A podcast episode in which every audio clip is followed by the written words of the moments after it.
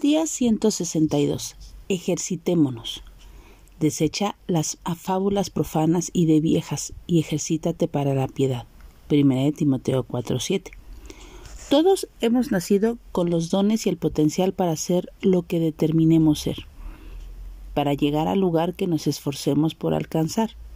Dicho en el ámbito espiritual como seguidores de Cristo, distamos de tomar la forma que el mundo nos quiere presentar. Para alcanzar metas es necesario tener disciplina.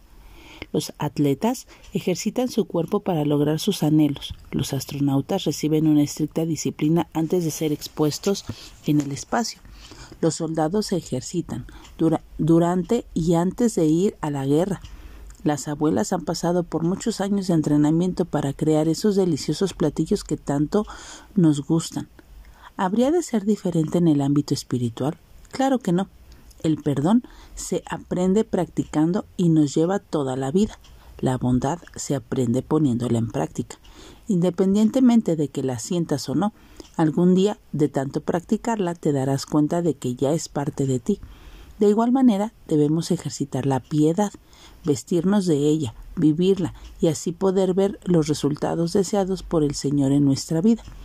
Todos estos ejercicios toman como primer paso querer hacerlo ponerlo en manos de Dios, tener mucha disciplina, esfuerzo y voluntad.